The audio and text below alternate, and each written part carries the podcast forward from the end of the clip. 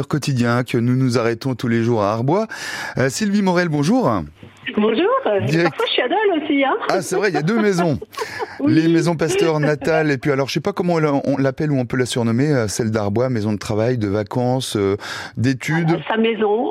Ouais, c'est là qu'il a passé le plus clair de son temps hein, finalement dans la région. Oui, c'est la seule qu'il ait possédée, celle d'Arbois. Voilà. Et notamment pour bosser sur le vaccin, le fameux vaccin contre la rage, Pasteur dont on fête les, les 200 ans de la naissance cette année.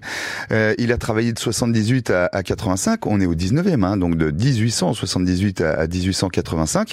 Et alors on va voir la face cachée du vaccin parce que c'est pas forcément toujours très joli joli. Il a fallu expérimenter euh, le vaccin et là il s'agissait d'avoir des animaux.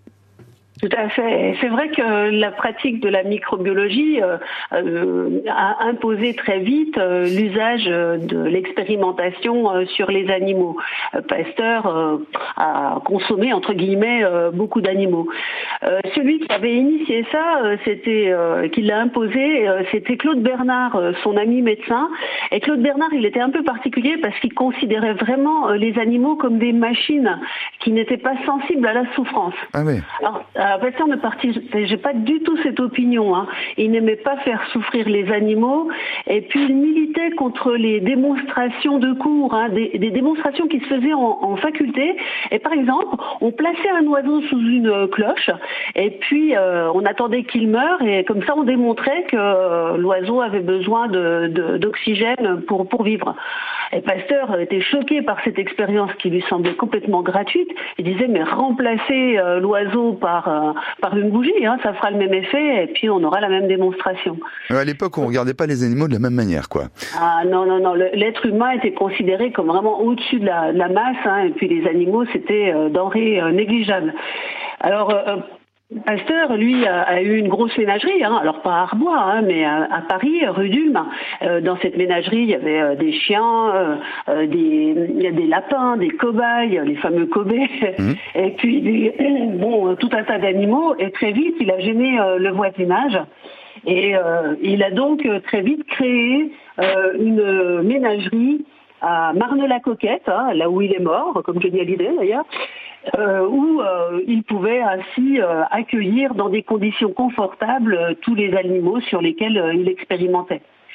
Euh, c'était l'époque de, de, Pasteur. Depuis, ça a bien changé euh, parce qu'il y a aussi euh, de la déontologie, de l'éthique qui est passée par là. Même si Pasteur, lui, était déjà sensible à tout ça et partageait pas les convictions de, de Claude Bernard, n'empêche aujourd'hui, vous m'avez confié hier au, téléphone que c'était 115 millions d'animaux qui sont utilisés par an à des fins de recherche, 115 millions d'animaux, mais qu'on ne prend en compte, hein, ouais, dans le monde, qu'à la condition d'une certaine éthique. Il faut que ce soit très encadré pour que les résultats de ces études soient pris en compte. Hein. C'est le principe des 3 R, par exemple. Voilà, c'est le principe des 3 R, hein, c'est-à-dire qu'il faut réduire euh, le nombre d'animaux utilisés à des fins de recherche.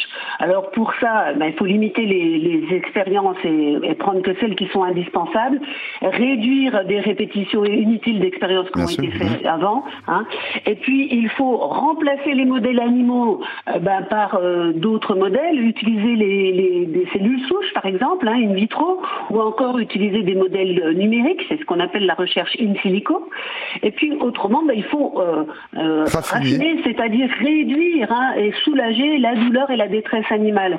Et il est très clair qu'aujourd'hui, en recherche, hein, euh, si vous montez un, un, dossier de recherche, déjà il passe devant un comité d'éthique euh, qui va vous donner l'accord ou non de pratiquer l'expérimentation animale.